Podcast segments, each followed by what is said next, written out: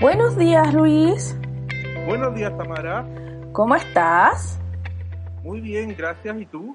Bien, con frío, porque está lloviendo ahora.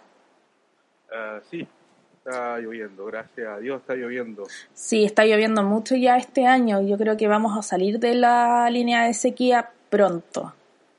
Sí, Sí, pero Sí, eh, en mi zona, eh, el lago Colbún ya está recuperando su caudal, su nivel de agua, porque estaba muy seco, que es una afluente de agua que en el fondo alimenta casi toda la séptima región. Entonces, es súper importante que llueva para poder eh, alimentar a los, a los agricultores y a la gente en general.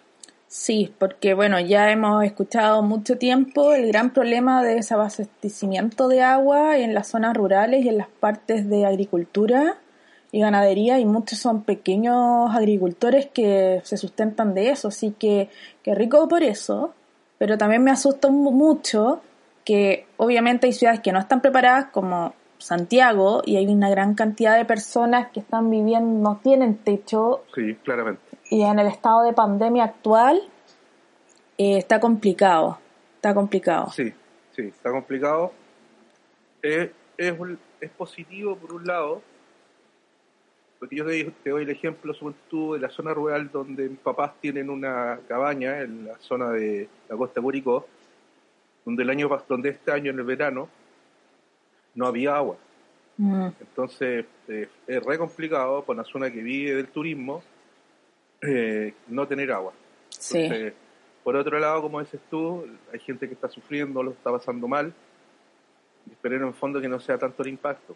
Sí, esperemos que, bueno, rica la lluvia, pero ojalá que las personas que tengan que estar a salvo lo estén y los encargados de eso hagan su trabajo. Así es. Sí. Ten- ¿Estáis tomando té, café? Que se escucha un Estoy ruido como... un. Ya, que se escucha mucho el de la taza, por eso dije, ¿qué es eso? que es muy, es muy eh, sensible mi micrófono. Sí, lo noté. Yo estoy teniendo cuidado porque, onda, me muevo en, el- en la mesa y se escucha el clic de mis anillos. Me tuve que sacar todas lo- las joyas también para que no se escuche eh, tanto. Las joyas de oro. Sí, las joyas de oro, de plata comprada en feria artesanal nomás. Puneta mol. Un etabol, eso. Puneta mol. Oye, te quiero contar una cosa que pasó. Bueno, ayer, la semana, la semana pasada estuvimos hablando del detalle del SEO que ocurrió especial con una personita especial que el mundo ama y odia a la vez, dependiendo del lado. Y hoy onda, me amanecí, o sea, el lunes amanecí con una noticia que es sobre Starbucks. ¿Ya? Starbucks se sumó a, las, a más de 160 compañías que retiraron sus anuncios de Facebook. La empresa, sexto mayor anunciante de la red social, según lo que estoy leyendo en las noticias, suspendió Ya. las publicaciones por fallas en la regulación de los mensajes de odio y detección de fake news de esta plataforma. Uy, qué heavy. Sí. ¿Y eso por qué, Tamara? Ahora lo vamos a explicar. El boicot de anunciantes contra Facebook y otras redes sociales sigue ganando fuerza a raíz de las protestas antirracistas de Estados Unidos. Y este domingo la cadena de cafeterías Starbucks confirmó que suspenderá su publicidad con- en estas plataformas, como han hecho ya más centenares de compañías desde el gigante Unilever hasta Coca-Cola. Starbucks indicó en un comunicado que va a pausar toda la publicidad en plataformas de redes sociales mientras debate internamente con socios mediáticos y organizaciones de derechos civiles en un esfuerzo por frenar la propagación del discurso de odio. Una duda. ¿Era esencialmente por las publicaciones racistas que estaba haciendo Facebook o en el fondo la plataforma se estaba prestando para eso? es más bien para generar un mayor estricto rigor en evitar el discurso de odio y también la desinformación.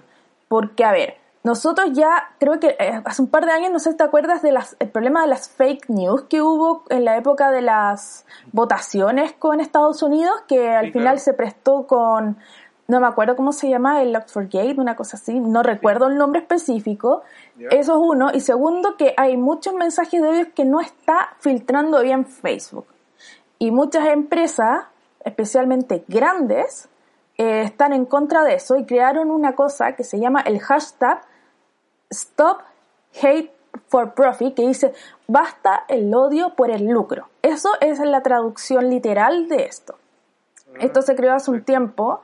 Más, Ahora estoy leyendo una noticia que dice, la campaña Stop Hate for Profit se lanzó el 17 de junio a través de los anuncios publicados por Los Angeles Times. Nace como respuesta al fracaso de Facebook para abordar de manera significativa la proliferación de odio en sus plataformas. La campaña acusa a Facebook de amplificar los mensajes de los supremacistas racistas blancos y de no lograr frenar a los usuarios que usan la plataforma para hacer odio. Stop Hate for Profit pide a todas las empresas que no se anuncien el servicio de Facebook durante el mes de julio. Y onda, De tú- julio, o de- sea, este mes. así Mira, es. Mira, y ya perdió 56 mil millones de dólares De su valor de mercado. Sí. Luego que los grandes anunciantes se unieran al boicot. O sea, es mucha plata. Es mucha plata. Recuerda, recordemos que gran parte de las ganancias de Facebook es a través de los anunciantes. O sea, en la luca que uno pone para anunciar su proyecto es a Facebook, porque ellos trabajan mucho los robots de cómo se mueve todo esto. Y tam- mira, y aquí otro dato, también la agencia Bloomer detalló que la caída también le quitó 7.200 millones de dólares del patrimonio, del patrimonio neto a Mark Zu- Zuckerberg, fundador y CEO de la compañía. Así es. Me metí a la página, las personas que están interesadas en esto por temas de publicidad y también por una cosa de actualidad, hay una página que se llama stophyperprofit.org y dice lo siguiente, está todo en inglés pero se los voy a traducir.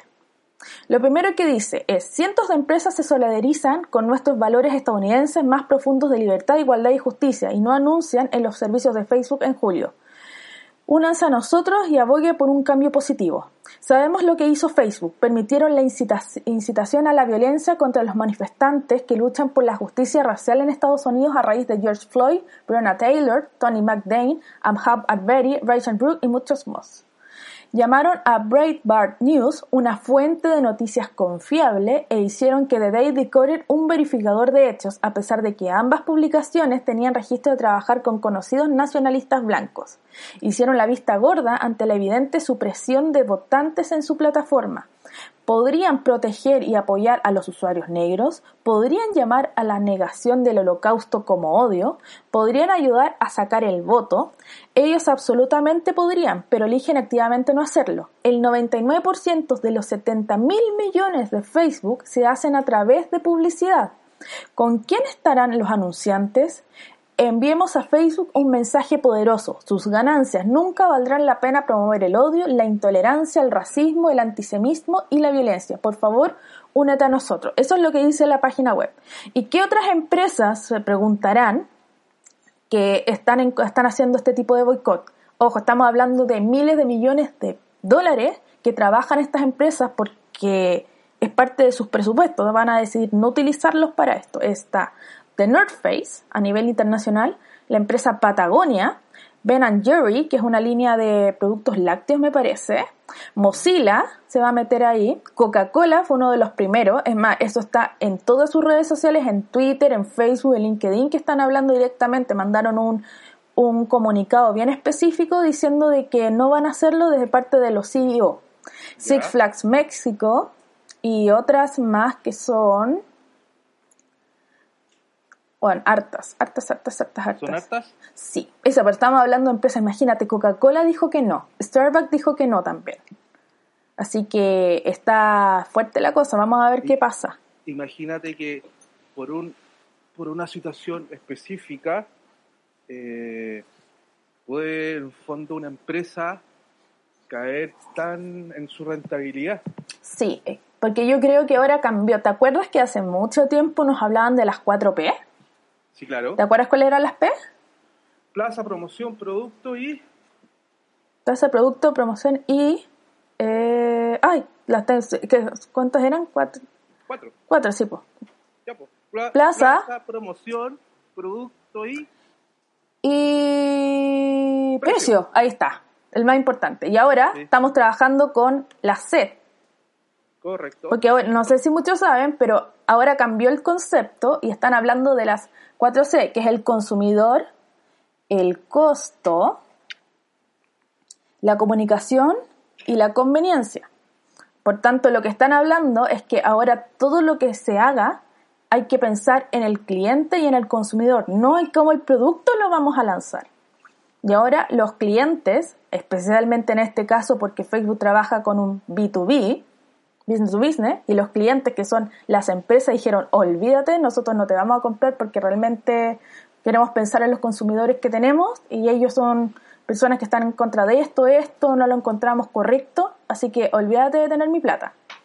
Mira, hay, un, hay una frase de un profesor que yo tuve que siempre decía, decía algo que de verdad es tan cierto eh, en relación a los productos y servicios. No hay que mirarse el ombligo. Entonces es, es como decir, ¿sabes qué? Tengo que ir a descubrir efectivamente lo que quieren mis clientes. Porque si yo hago y analizo y veo un producto y lo veo en fondo en base y lo desarrollo, lo estructuro en base a mis percepciones, claramente no vas a estar claro en relación a lo que quieren tus clientes. Entonces, es súper importante saber lo que, lo que quiere tu cliente y, en el fondo eh, también saber cuáles son sus intereses, cuáles son sus sueños, porque en el fondo de esa forma no vas a poder, eh, vas a poder en el fondo empatizar eh, en relación a lo que estáis ofreciendo.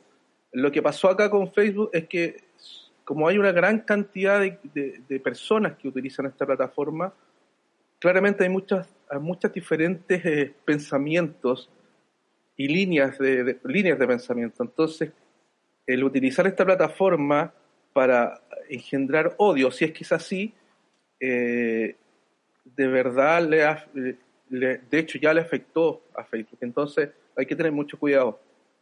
Sí, es verdad yo creo que de alguna forma se, nosotros entendemos que en las redes sociales hay distintos tipos de personas que tienen una distinta cultura y todo eso, porque al final es una red social. Pero cuando se incita a generar odio, a un discurso de que se mueran, de que nosotros somos mejores, y yo creo que también lo vemos aquí, o sea, cada país tiene sus problemas, nosotros, nosotros vemos mucho también como gente que está en contra de homosexuales, tengo mucha gente que es sumamente homofóbica en, en mis redes sociales, gente que es o muy izquierdista o muy derechista y es como ven oscuro y negro y también mandan niveles de odio. Nosotros lo vimos mucho a nivel nacional desde octubre. Y también está todo lo que, lo que es actual, actualmente el estar encerrado, de que mucha gente haya perdido su trabajo, sus fuentes laborales, hace que todo se canalice a la ira, al odio, a muchas de esas cosas. Y yo creo que este es solamente el principio. O sea, la pandemia, el coronavirus y el encierro va a sacar muchas más cosas encima.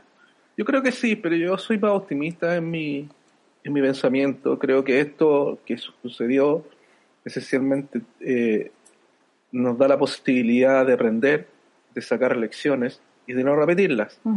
Entonces creo que las nuevas generaciones vienen con otro chip, vienen con un chip eh, de poder aportar, crear eh, y no usufructuar en términos de lo que tú, en términos de, lo que tú estás haciendo. Ellos tienen un sentido más cooperativo, un sentido más de, de, que, de que esa utilidad, ese chorreo normalmente que, que, tiene la empresa, eh, sea repartido de forma equitativa.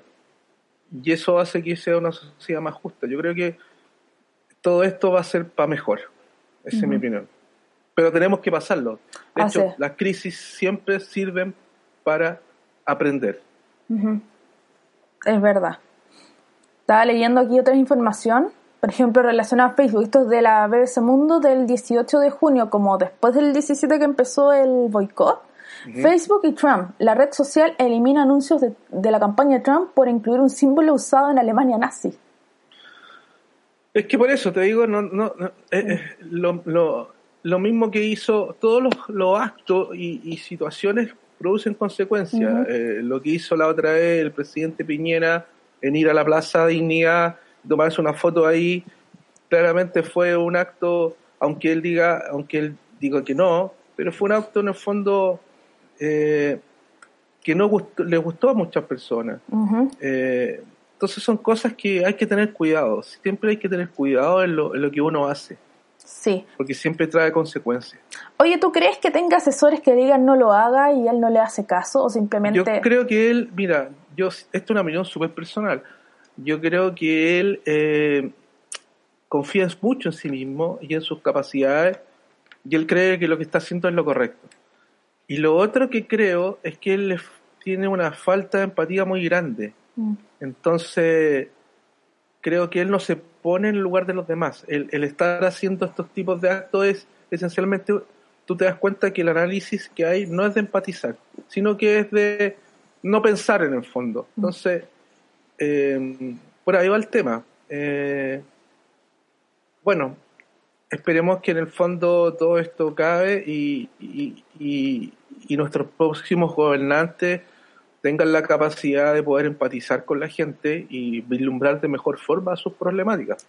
Eso esperamos. Bueno, por lo menos se ve que actualmente han habido unos cambios. Nosotros eh, sabemos que hace poco cambiamos, cambiamos el ministro de Salud, que era un, el anterior era un buen colaborador del presidente Piñera, por una cosa más allá de lo profesional y París es algo que es el nuevo ministro, es algo estrictamente profesional y hemos visto como que ha cambiado un poco el discurso, lo cual no, eh, yo que ojalá sea bueno en un futuro más cercano, porque al final se ve que no es como alguien que le vaya a decir que sí sea todo al presidente, sino que él va a velar por otros motivos nos fuimos para otro lado, para la política. Sí, nos fuimos, pero es que todo está relacionado, eh, pero no estamos... Oye, no hemos dicho cómo se llama este podcast.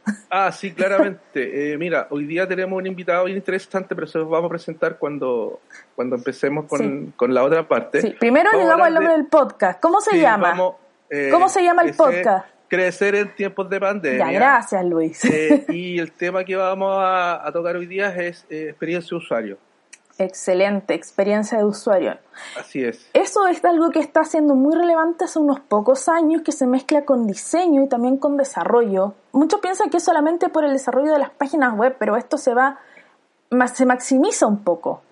Sí, mira, eh, bueno, nos queda poquito tiempo, pero eh, eh, es algo tan simple que es como yo la otra vez conversaba con una persona que es diseñadora y otro que es programador el programador tiene en el fondo la capacidad de desarrollar la estructura de, la plataforma, por así decirlo, pero no tiene la sensibilidad en términos de poder crear algo que sea, eh, en términos de experiencia de usuario, más eh, práctico.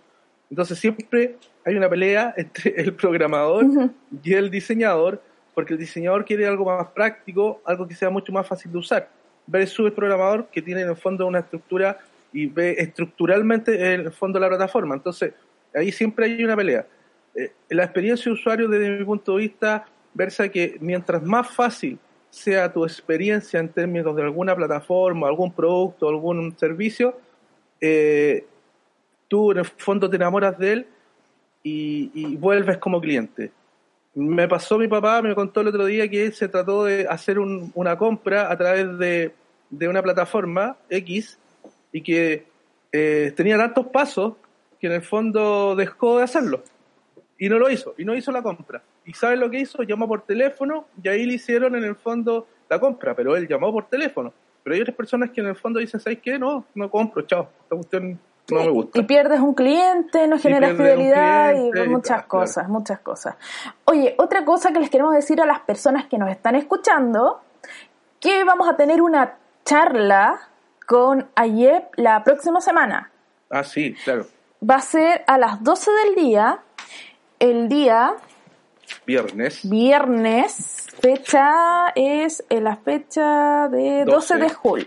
Pero no, no 12, perdón, 10 de julio, 10 de julio. 10 de julio, 10 de julio, a las 12 del día a través del sistema IEP, nosotros en nuestro Instagram y en todas nuestras redes sociales, que es Ki360 Chile, ya pusimos el anuncio para que no se lo pierdan y vamos a hablar de Marketplace. ¿Qué son?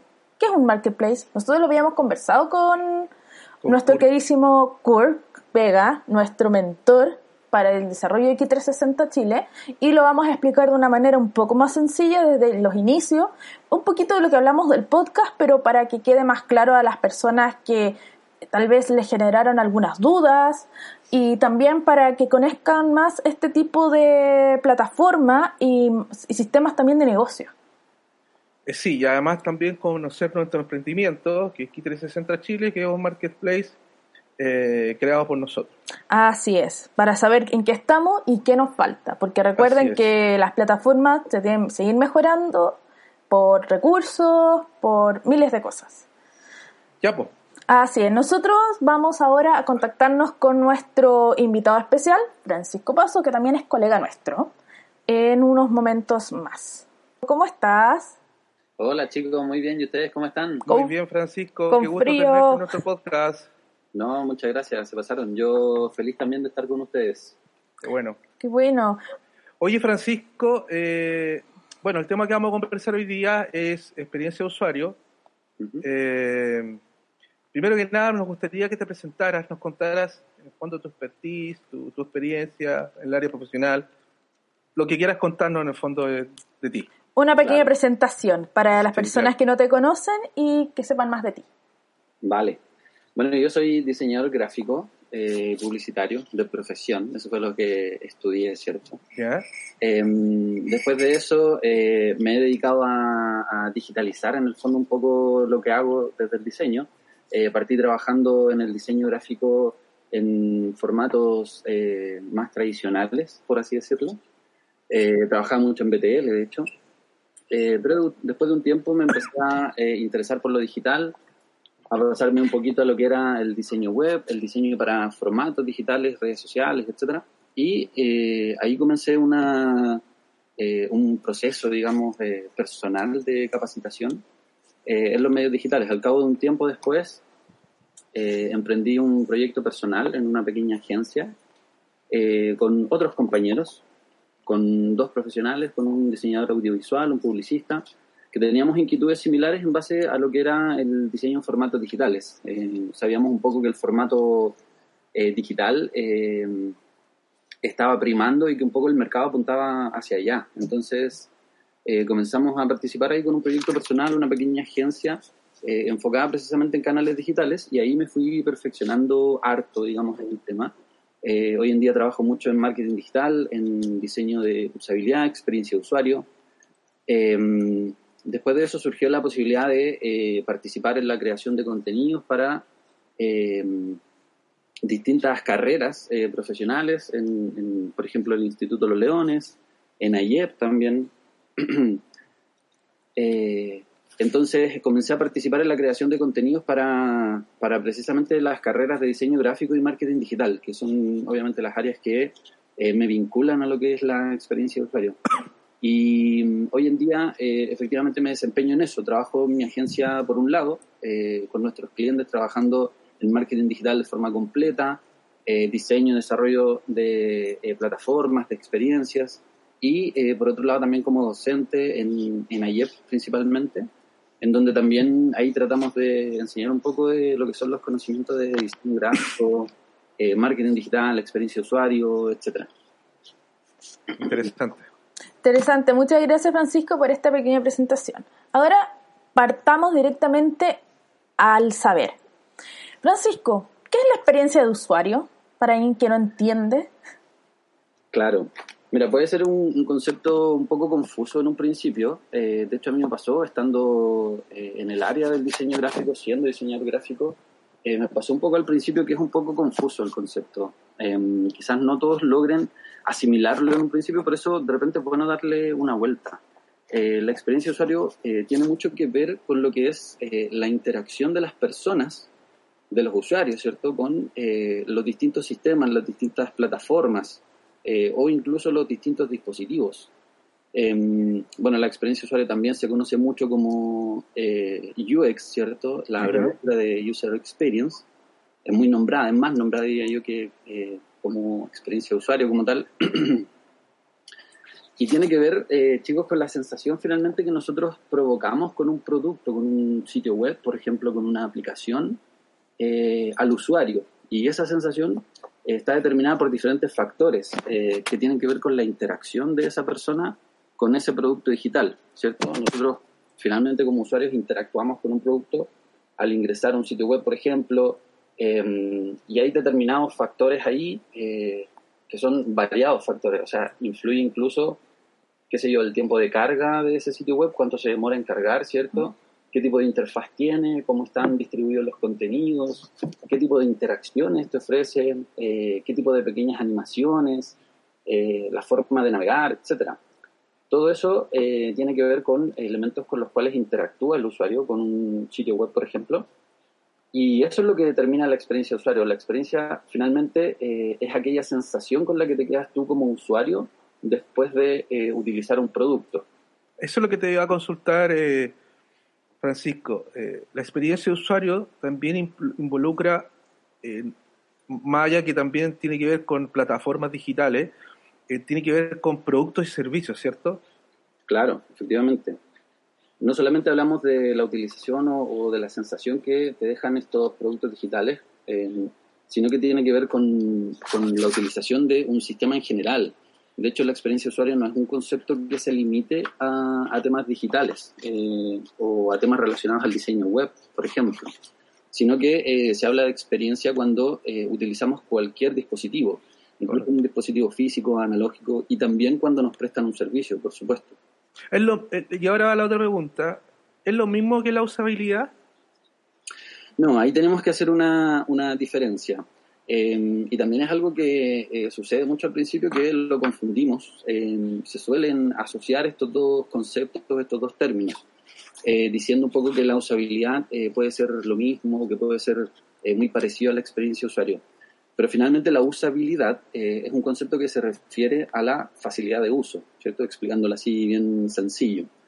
Em, si un producto es fácil de utilizar, es decir, que si tú como usuario quieres concretar una tarea, quieres comprar, por ejemplo, un producto en una aplicación, em, y esa compra en esa aplicación se te hace fácil, se te hace sencilla de concretar, quiere decir que el producto tiene una buena usabilidad.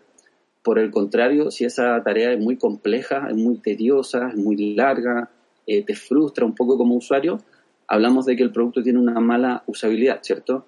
Entonces, em, la usabilidad, chicos, tiene que ver con solamente una parte de la experiencia de usuario, que es precisamente la facilidad con que yo uso ese producto. O sea, también puede ser que, no sé, lo contaba yo, Tamara, que mi papá trató de hacer una compra en una plataforma X y tenía tantos pasos que en el fondo dejó de, hacer la compra y dijo, ya, me aburrí. Claro. Eh, me aburrí, esta cuestión y me ganó. Entonces, lo que hizo fue esencialmente llamar por teléfono y comprarla a través del teléfono. Eh, entonces, por ahí va la causa, creo, ¿no? Sí, definitivamente. O sea, si un producto tiene un, proceso que eh, permite al usuario realizar algo cierto y ese, esa tarea se vuelve demasiado tediosa para el usuario, hablamos de que ese producto tiene una mala usabilidad, por lo cual va a producir una mala experiencia, experiencia de usuario, ¿cierto? Sí, claro, mira, y ahí hay una pregunta que estábamos conversando con la Tamara anteriormente, que era, esa, no sé si pelea o dicotomía o no sé cómo llamarla, entre el programador y el diseñador gráfico. y que me imagino que tú tienes que más o menos saberlo, porque claramente el programador lo que hace es estructurar un sistema, pero no en el fondo eh, hacer algo que sea amigable y, en el fondo sea una experiencia de usuario óptima para el cliente. Y ahí entra el diseñador. y el diseñador dice, no, tú tienes que hacerlo así, ¿no? Y ahí empiezan en fondo las peleas, no sé si eran peleas, discusiones, pero me parece que es así porque uno tiene, uno más creativo y el otro es más estructurado. Es que uno trabaja una línea específica. Yo, siempre lo yo siempre lo comparo con el concepto back y front. El front es lo que tú ves como persona y el back es cómo funciona. Es, es, cómo está la logística y el interior que te funcionen los clics, todo. Y, y, eso quería preguntarte, en el fondo, que si has vivido ese tipo de experiencia, has tenido esas problemáticas.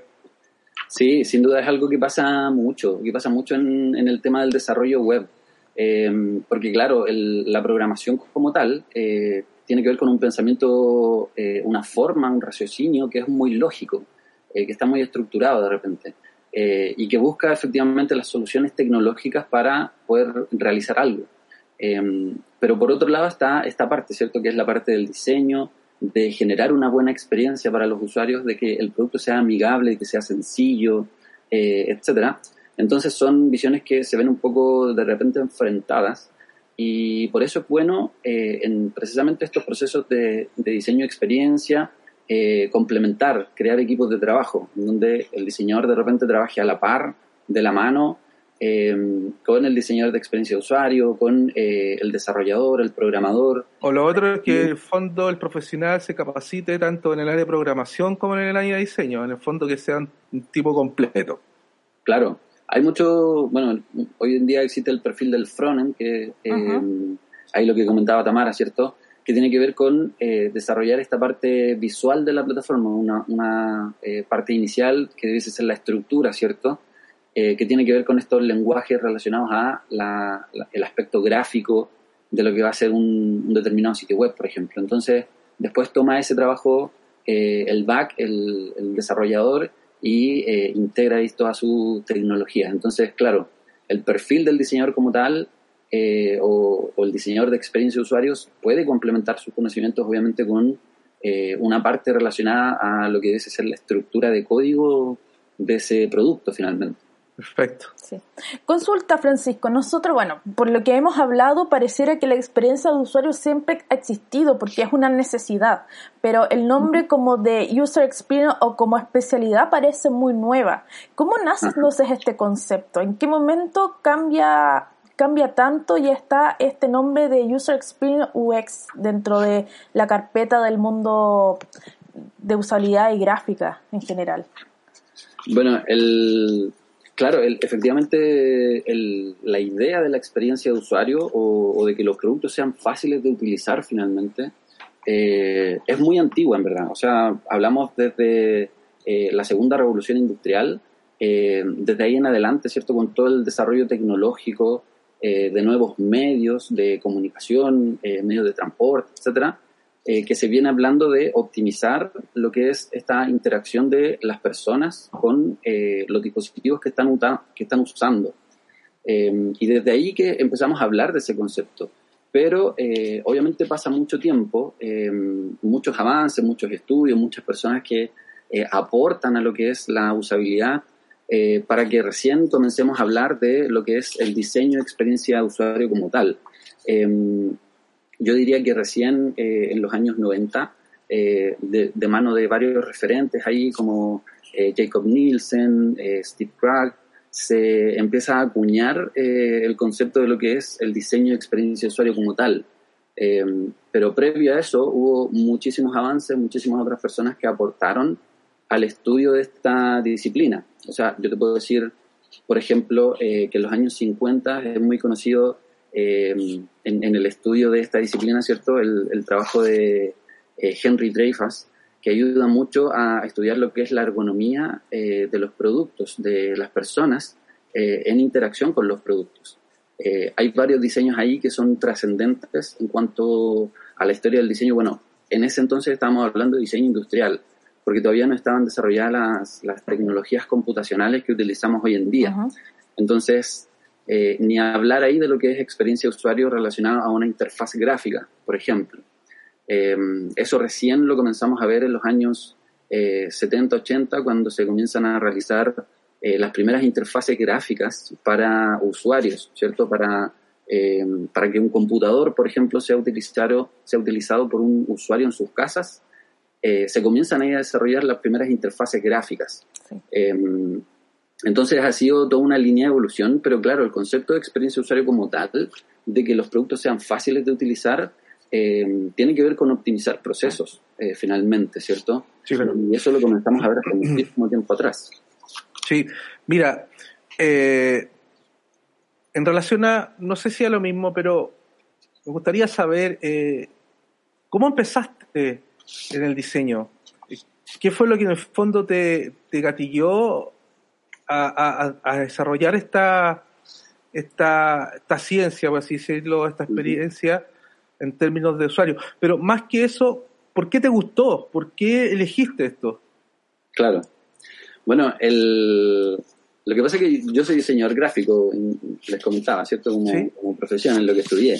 Eh, y el diseño gráfico tiene eh, mucho que ver con comunicar, finalmente, es una, una forma de comunicación. Eh, desde el diseño, la idea nosotros eh, es que comuniquemos ciertas ideas, ¿cierto?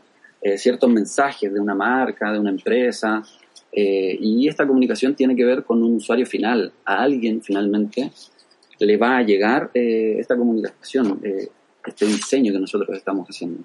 Ah, perfecto, pero en el fondo ese fue el análisis que hiciste antes de ingresar a estudiar esto, ¿no?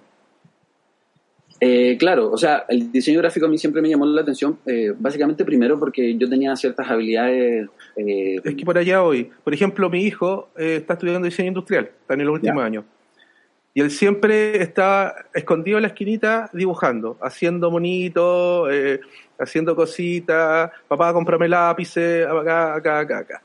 Entonces, a eso me refiero. En el fondo, ¿cómo ¿en qué momento descubriste que era eso tu, pasión, en el fondo? Bueno, em, la verdad es que a mí me gustó mucho decidirme por la carrera eh, que yo estudié al principio. De hecho, yo estudié algo completamente distinto eh, al principio. Yo estudié telecomunicaciones. ¿Ya? Eh, pero, pero tiene que ver también algo, ¿ah?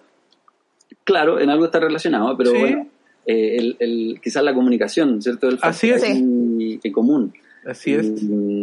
Bueno, eso fue lo que yo estudié primero, pero después me di cuenta que era una carrera técnica eh, muy, muy eh, estructurada. claro, muy, muy pesada para el. Muy cerrada, poco creativa. Claro, efectivamente, poquísimo creativa. Sí, claro.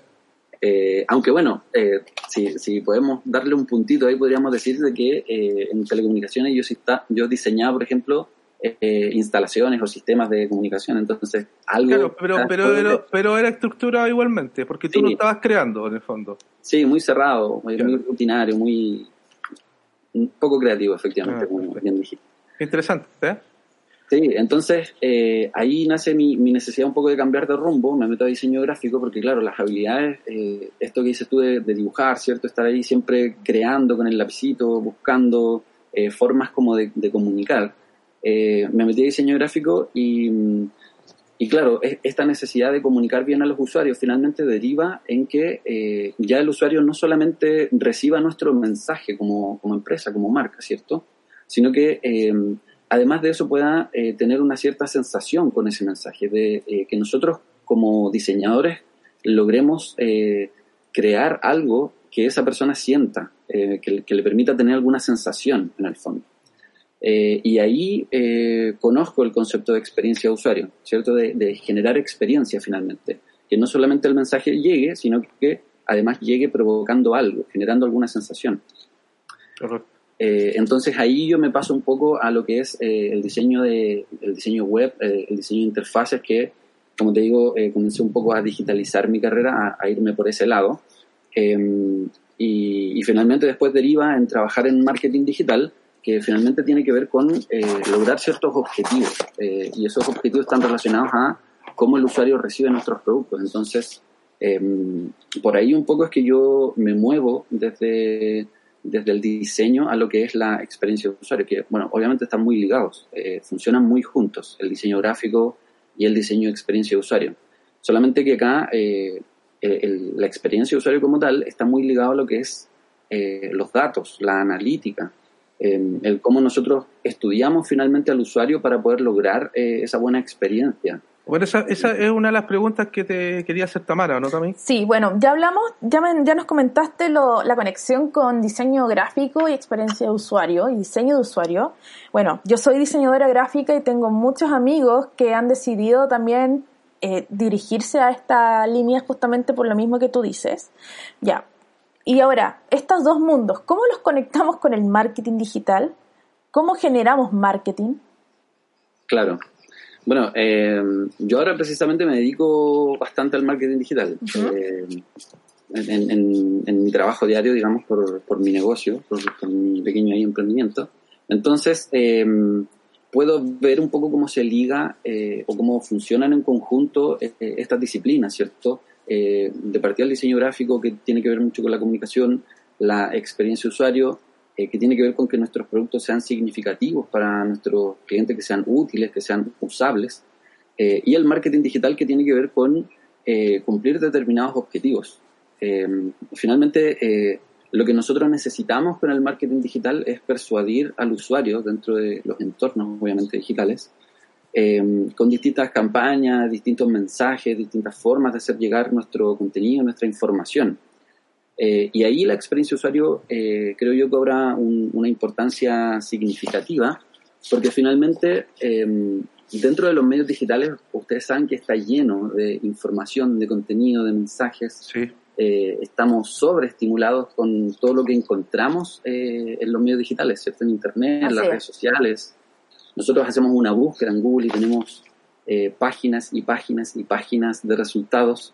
entonces, ¿cómo es que logramos diferenciarnos? ¿Cierto? ¿Cómo es que logramos sobresalir eh, de, toda esa selva eh, de competencia que tenemos en los medios digitales como marca. Eh, y ahí la experiencia usuario creo yo que es importantísima para efectivamente lograr sensaciones en los usuarios, que cuando encuentren nuestro producto, cuando interactúen con nuestra marca en los medios digitales, se lleven algo, ¿cierto? Se lleven ahí una pequeña sensación, una pequeña experiencia de decir, ah, este producto funciona perfecto, funciona impecable. Eh, o, esa pequeña sensación que te queda cuando eh, concretas una tarea bien. No sé si les ha pasado, pero a mí me pasa cuando eh, uso un producto, servicio y todo funciona perfecto. Ay, es maravilloso. Es como una pequeña sensación de tranquilidad. Sí, totalmente. Es como que, oh, como que se juntaron todos los planetas. pero, no te pasa, pero no te pasa que normalmente ya dices, ya está ok, pero dices, pero podría arreglarla aquí un poquitito. Yo creo que Francisco sí, como, como un profesional. claro. La, la, deformidad profesional pasa eso. Yo creo que a Francisco le debe pasar más porque como está metido en el, en el área de esto de la experiencia de usuario, pucha, esto está bien, pero si hubieran hecho esto aquí en las deformidades profesionales, que son terribles. Bueno, a, nosotros, Francisco, nos habrá pasado cuando estudiábamos diseño que habíamos un cartel, no, esto era lo puesto aquí, esto acá, el color, lo mismo, lo mismo, una deformidad. Yo lo veo en el área de marketing o en una publicidad, pucha, el mensaje no llegó, cosas así. Sí, es verdad. Y bueno, claro, en el rubro del diseño, en verdad pasa mucho, Tamara, eso de que, criticamos harto el trabajo de nuestro compañero. Sí. Eh, le buscamos ahí donde podría eh, haber mejoras, ¿cierto? Bueno, pero eso pasa en todo ámbito y rubro, así que no solamente en el diseño. Es verdad. siempre, hay, siempre hay envidia, siempre hay de todo. Hay que puro echarle para adelante nomás y tener cuero de chancho, como decía mi abuelita. Pero aquí los diseñadores somos chaqueteros. Uno, uno, lo ve en los grupos de Facebook, ¿verdad, Francisco? sí. las redes sociales terribles. Ah, pero, pero pero en el fondo uno tiene que abstraerse de eso y tener inteligencia emocional y seguir adelante nomás. Sí, es la única forma. Oye, Francisco, eh, ¿quiénes son tus referentes en experiencia de usuario? bueno, em, la experiencia de usuario tiene, tiene como distintos niveles de desarrollo. Eh, eh. Pero no, háblame, háblame de tus ídolos, por así decirlo.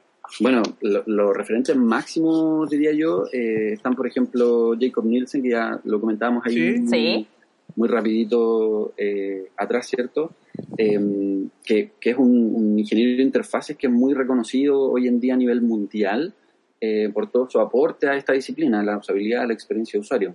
Em, Jacob Nielsen es, contemporáneo a nosotros y tiene una, eh, un estudio, una consultoría de eh, experiencia de usuario a nivel global, NN eh, Group, que, y bueno, su estudio, su desarrollo de lo que es la experiencia de usuario lo, ha hecho escribir un montón de artículos, de libros relacionados a este tema, ¿cierto?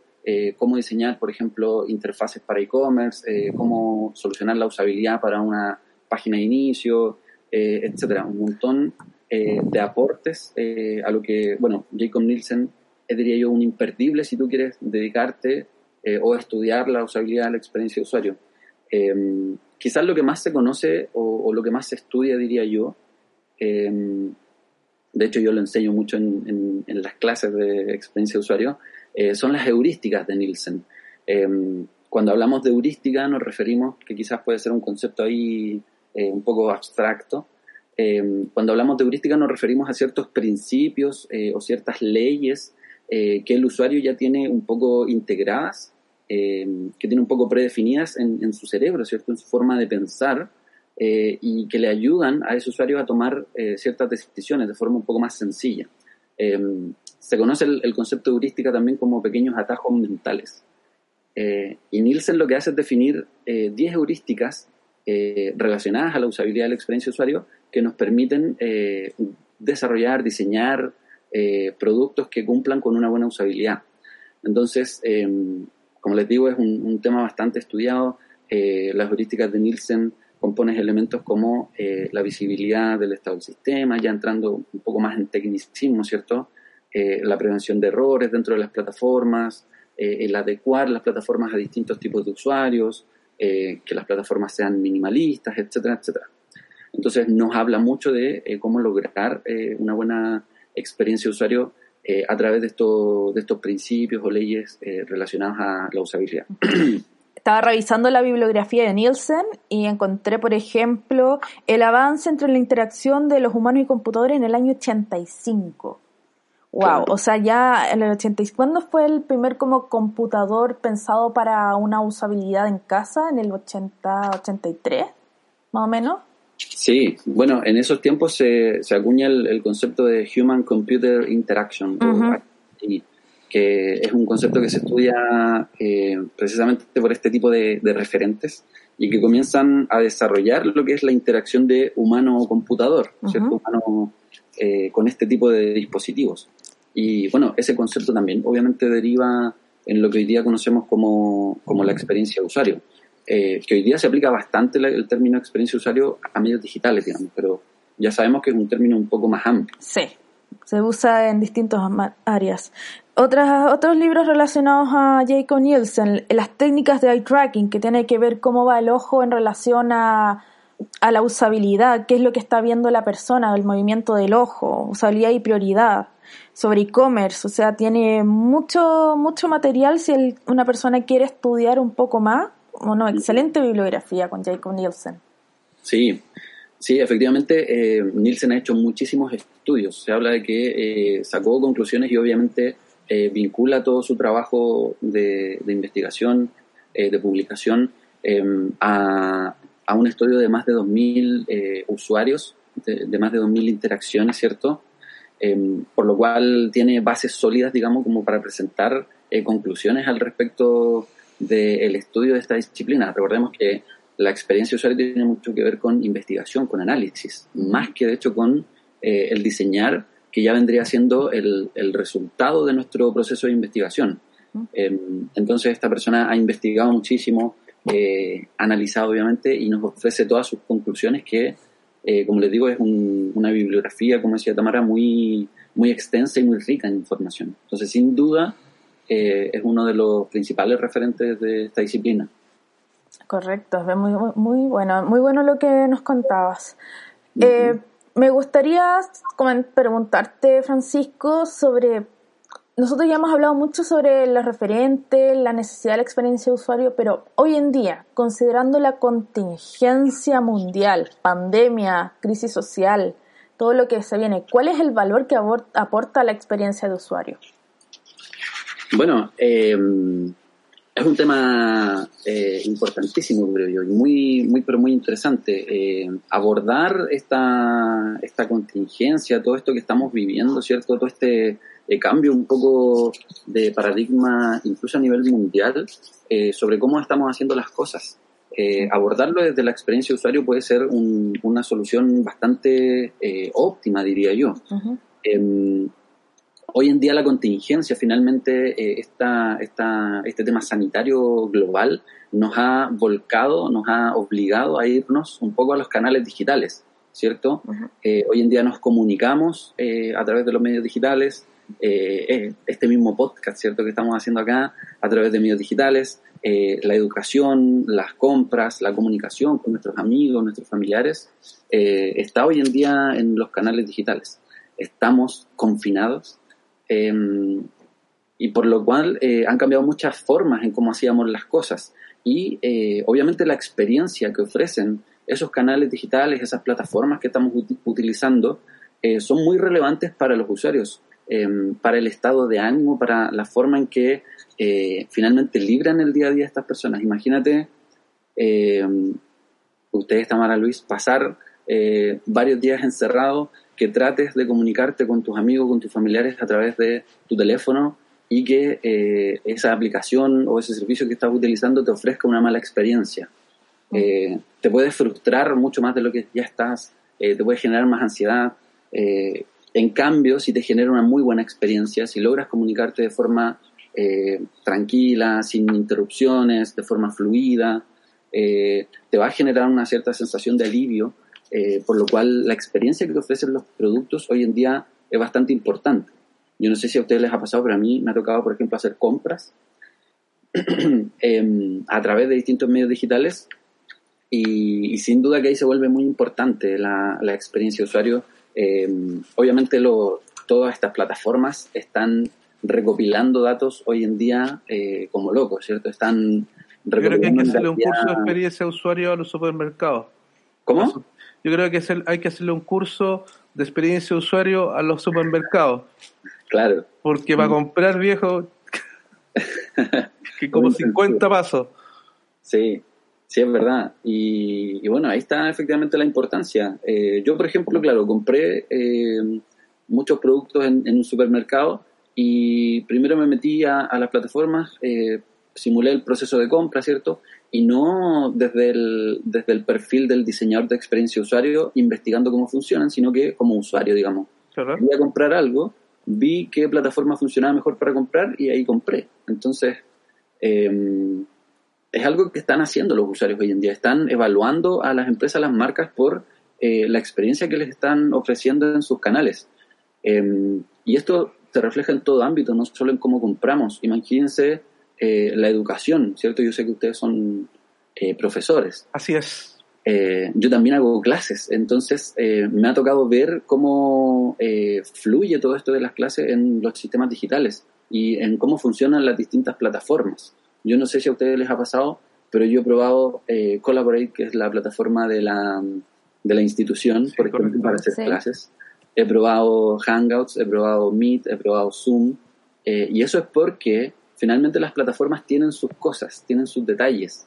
Eh, entonces uno va moviéndose, ¿cierto? En el fondo estamos optimizando en el fondo la plataforma más guapa uno. claro, buscando la mejor solución y no solo para mí como docente, sino que para los estudiantes también. Em, hay desafíos importantes, de hecho, ahí en la experiencia de usuario sobre eh, cómo educamos, porque no solamente lo vemos en la educación superior, sino que eh, nuestros niños, ¿cierto? Yo tengo una hija que está en el colegio y, ha sido todo un tema eh, sus clases, sus clases online.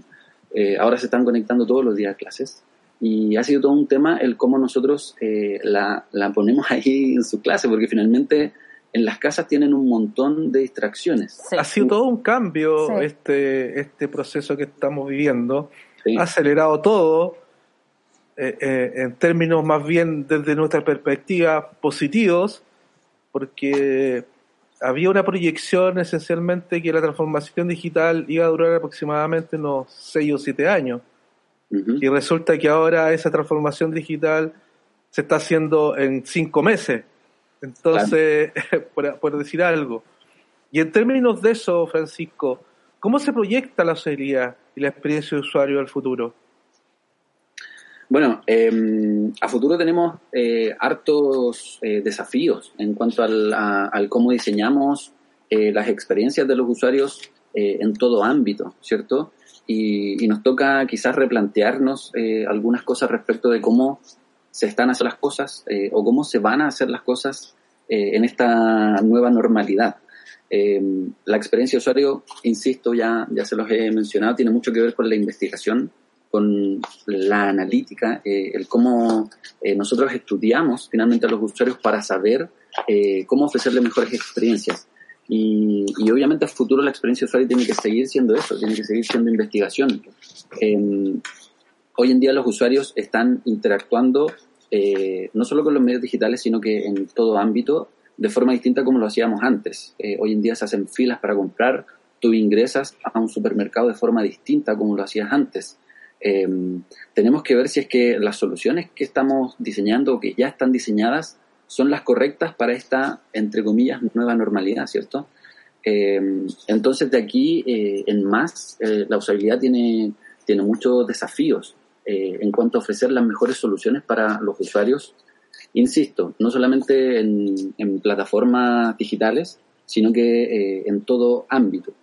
Em, lo importante siempre eh, es buscar eh, información sobre qué es lo que se está haciendo, sobre cómo nosotros podemos ofrecer mejores soluciones, mejores experiencias y obviamente contrastando la información, probando, testeando, que es algo que se hace mucho en, experiencia de usuario, eh, podemos llegar a, esa, a esas mejores soluciones, ¿cierto?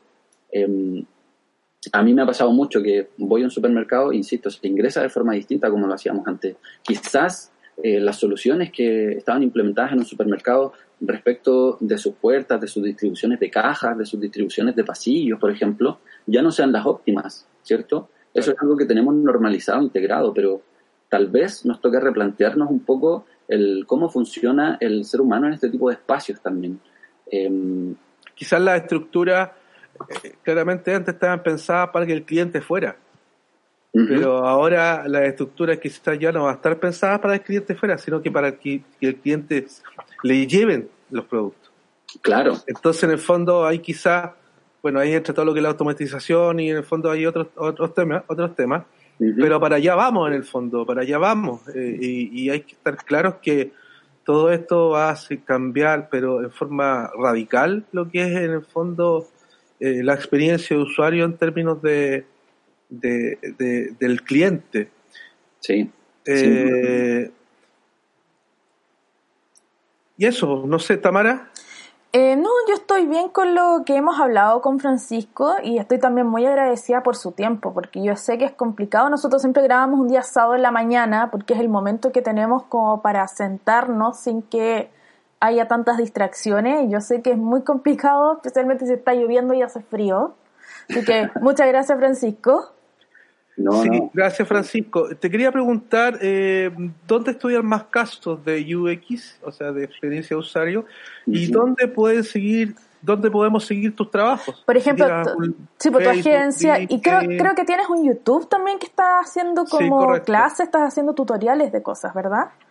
Sí, sí, bueno, con, todo esto de la contingencia y un poco apelando también a eso que hablábamos de, buscar soluciones y de ofrecer mejores experiencias a, los estudiantes. Bueno, me preocupo mucho ahí de las clases que, hacemos con los chicos. Em, es que, claro, abrí un canal de YouTube eh, enseñando algunas cosas, algunos mini tutoriales, algunas herramientas, eh, y, vamos a ver si en, si en un futuro se expande eso como a más contenido, más información. Pero, claro, es uno es uno de los canales quizás en donde puedan eh, ahí encontrarme. Bueno, mi canal de YouTube es eh, youtube.com slash Francisco Opaso, así, así de sencillo. Em, también en Instagram estoy tratando de subir bastante contenido, información eh, relacionada obviamente a todo esto, ¿cierto? Em, me pueden encontrar también ahí en Instagram, Francisco-random, ahí también un poquito la, la formalidad del asunto. Pero bueno, eh, yo en verdad agradecerles chicos, les voy a quizás eh, lo que me preguntaba Luis de algunos casos. Eh, se me viene a la mente, por ejemplo, el, el, área de UX, de experiencia de usuario de Mercado Libre. Ya, perfecto. No sé si la conocen, pero es una, Nunca he comprado en Mercado Libre, no sé por qué. Ya. Yo sí, yo sí. ¿Y ahí? ¿Qué tal tu experiencia de usuario? Eh, yo diría que bastante bien, pero tengo algunos eh, detallitos ahí, obviamente pensando en como usuario, no, no evaluando la plataforma de manera ahí profesional. Eh, pero quizás hay algunas, algunos temas ahí que, me generan un poco de confusión. Eh, insisto, como usuario novato de la plataforma, porque tampoco es que... No, está claro. No has profundizado. Sí. Pero bueno, ellos tienen un área de UX que es muy generosa, quizás en un sentido, y tiene una plataforma específica para mostrar eh, todos los elementos relacionados a su experiencia de usuario dentro de la plataforma. Y bueno, independiente de mi experiencia con Mercado Libre, eh, es una plataforma exitosísima a nivel nacional e internacional. Eh, entonces, quizás es, es, interesante ir ahí, ver casos de éxito en, en, el UX que ellos tienen. pueden ingresar en ux, eh, como les digo, tienen eh, un montón de información, de contenido eh, relacionada a la disciplina, entonces ahí sin duda pueden encontrar elementos interesantes. Perfecto. Otro caso que les puedo mencionar es NN Group, que es la consultora de precisamente Nielsen, de quien estábamos Ah, Nielsen, ya. Él tiene una consultora con Donald Norman, que también es otro eh, referente importante en cuanto al diseño de experiencia de usuario a nivel global. Eh, tienen su sitio web que se llama nngroup.com, muchísimo contenido, blog, eh, es un contenido en inglés, pero obviamente puede servirnos también para interiorizarnos ahí en el área. tienen un canal de YouTube también muy interesante con muchísimo contenido, por lo cual también se lo recomiendo mucho si es que quisieran aprender un poco más o interiorizarse un poco más en esta disciplina.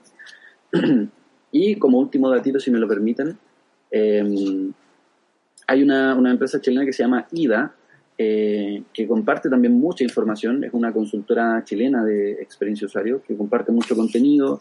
Em, hoy en día, eh, debido a la contingencia, están realizando muchas charlas, eh, meetups digitales en sus redes sociales, también tienen mucha información y mucho contenido, así que también está bastante interesante para ir a, a conocerlos. Perfecto.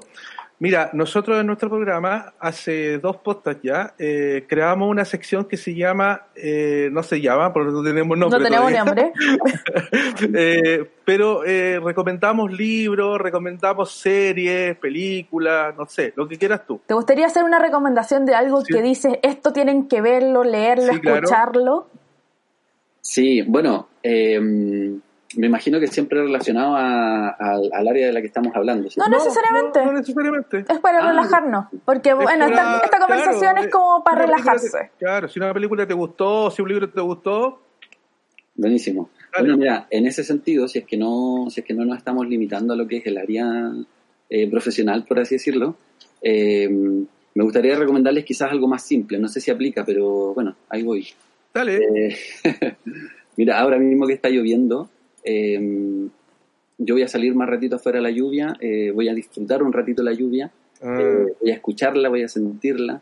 Eh, hemos tenido años de, poquita lluvia, de, bastante sequía. ahora mismo, no sé, quizás todo este tema mundial nos viene bien esta lluvia. Entonces, mi recomendación quizás va un poco por ahí, por aprovechar un poquito lo que tenemos un poco acá afuera, no, no solo la lluvia, sino que eh, el aire, la tierra, eh, desconectarnos quizás un poco eh, de repente de estos medios digitales. esta desconexión para mí es súper importante porque finalmente nos vemos un poquito atrapados, ¿cierto? Yo me veo súper atrapado en el celular, en el computador, trabajando todo el día. Entonces para mí es súper importante esa pequeña desconexión. y bueno, quizás por ahí va mi recomendación. Qué bueno, ¿sabes qué? Qué agradable. Súper bien. Eh, yo creo que el estar desconectado en algún momento del día es súper importante eh, porque hay que mantenerlo, mantenerlo en equilibrio en el fondo. El salir a disfrutar la lluvia a mí me encanta, o sea, somos dos. ¿Y sabes qué es lo que más me encanta también? Me encanta abrazar los árboles. No sé si te ha pasado que necesitáis de repente abrazar un árbol, pero es olor a húmedo, es olor a verde, no sé si me entiendes, un olor tan, tan de aire puro, me hace, me hace recomponer energías. Así que qué buena tu recomendación. Mira, yo voy a recomendar, yo hace mucho tiempo y sobre todo en, esto, en este tiempo que estamos todos encerrados, empecé a, sacar y a releer libros que he leído hace mucho tiempo. Yo tengo 54 años y ya tengo mucha más experiencia con respecto a la lectura, me imagino que ustedes. Y uno de mis primeros libros que leí se llama, eh, que me marcó, ¿ah? eh, estoy hablando, tenía 10, 14 años, 15 años. Se llama El Retorno de los Brujos, no sé si lo han leído. Lo he escuchado, pero no lo he leído. Es, de, es, de, un francés que se publicó en el año 1960, él se llama Louis Powell, y, en colaboración con Jack Baker, y trataba temas entonces novedosos, estamos hablando de los años 60, fenómenos para, parapsicológicos, civilizaciones desaparecidas, el esoterismo y su conexión con el nazismo, ¿ya? y otros. Y esto pretendía dar comienzo a una nueva revolución cultural y levantó una gran expectación en su momento. Fue objeto de críticas, tanto religiosas como demoledoras, entre los años 60 y 70.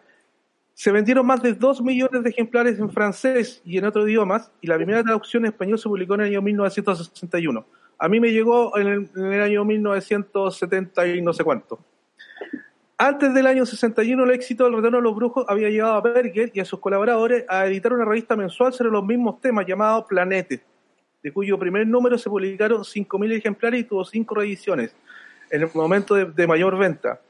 Cada número sobrepasaba las, las 100.000 copias. No obstante el éxito inicial, la revista dejó de publicarse en 1968.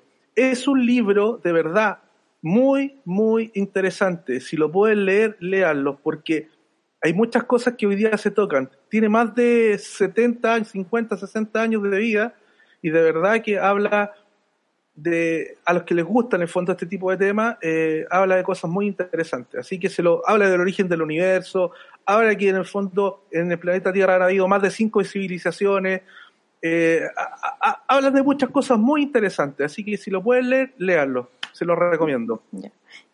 Ya. Yo, bueno, yo a diferencia de Francisco, yo no salgo a que me moje la lluvia, pero me gusta que cuando termina la lluvia, salir a hacer una bocanada de aire porque no es lo más rico del mundo el aroma del aire limpio, el olor a las hojas mojadas, me encanta, es como, como que te reactiva, uno. Y también ver la cordillera, porque lo bueno es que aquí en Chile tú miras para un lado y lo más probable es que encuentres un pedacito de punta blanca en algún sector en que vives. Y sobre las recomendaciones, primero, eh, quiero comentar que la Karen Bravo, que es la eh, nuestra, fue nuestra invitada de SEO, experta en SEO, me estuvo mandando unas recomendaciones por WhatsApp, así que se las ah, quiero compartir. Primero un podcast del cual estuvimos hablando con ella, eh, que se llama, déjame buscarlo, siempre se me olvidan los nombres, así, Entiende tu mente, que es un mini podcast como de 30 minutos y es de psicología y ha sido premiado en, en Spotify por el tema. Es como, en 30 minutos te da un tema súper específico y lo habla como bien coach, es súper bueno. Y lo otro es una aplicación que ella encontró para los que son fanáticos de las redes sociales y de las películas que se llama letterboxd.com, en donde tú con tus amigos pueden anotar todas las películas que tú ves a lo largo de la historia como para hacer recomendaciones. Ah, perfecto. Y mis recomendaciones, yo he estado viendo muchos, muchos documentales últimamente. Y hace poco en Netflix salió uno que se llama Disclosure, que habla sobre la comunidad trans en el mundo de las comunicaciones, el cine y la televisión. Lo entretenido es que no te habla así como la historia, sino que son las mismas personas de la comunidad trans, por ejemplo, las directoras de Matrix, porque son mujeres transgénero actualmente, eh, actrices, guionistas, periodistas de la comunidad trans que trabajan en el ámbito, cómo se han visto reflejados ellos desde los años 50 hasta el año 2000 y como el gran momento que es cuando apareció la Dani Vega, que es la primera persona trans en presentar un premio a, a los Oscar y película más encima premiada que habla sobre la comunidad trans Bacán, genial, es muy bien, muy buena, eh, muy buenas, eh, muy buen documental, una hora y media que te habla del mundo del cine a través de la comunidad trans. Si es que quieren saber un poco más de eso, súper bueno, te abre los ojos a lo que falta también para identificar a las personas y para que también estas personas se sientan consigo mismas bien y para abrir el ojo. Lo otro también es que eh, la semana pasada yo estuve hablando sobre The Toys That Made Us. Como yo soy media nerd y geek, me gusta mucho ese documental. Los creadores hicieron otro documental que también se encuentra en Netflix, que es para cinéfilos, que se llama The Movies That Made Us, las películas que nos hicieron, que habla sobre el desarrollo atrás de Mi Pobre Angelito, cómo se crearon los cazafantasmas, cómo se creó Die Hard, eh, cómo se creó Dirty Dancing, para los fanáticos de que si gustan estas películas, ¿qué hay detrás? O sea, cómo, cómo trabajaron los actores, cuáles fueron los cambios de guionistas, los problemas que tuvieron los productores para hacer las películas. Los cazafantasmas casi no se llaman los cazafantasmas por un problema de derechos de autor.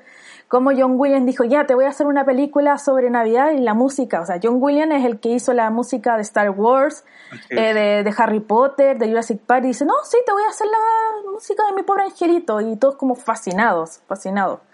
Y cómo esa película cautivó, porque al final era una cosa de Navidad, pero al final es como un clásico que todo el mundo quiere ver todos los días. Es un éxito. Es un éxito, sí. Y esas son mis recomendaciones para hoy. Perfecto. Eh, bueno, agradecerte, Francisco, eh, tu participación. Espero que sean, podamos juntarnos nuevamente en otra ocasión. Te mandamos muchos saludos y un abrazo y estamos eh, viéndonos. Bueno, muchas gracias igual a ustedes chicos por la invitación. La verdad es que yo súper contento, súper feliz de estar acá acompañándolos eh, en este gran espacio que han creado. Yo, bueno, los sigo, soy fiel seguidor, así que... Uh, eh, Bueno, ahora te vas va a escucharte tú. claro. Bueno.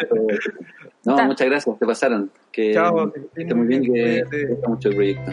gracias, chao. chao, Chito. Chao, chao.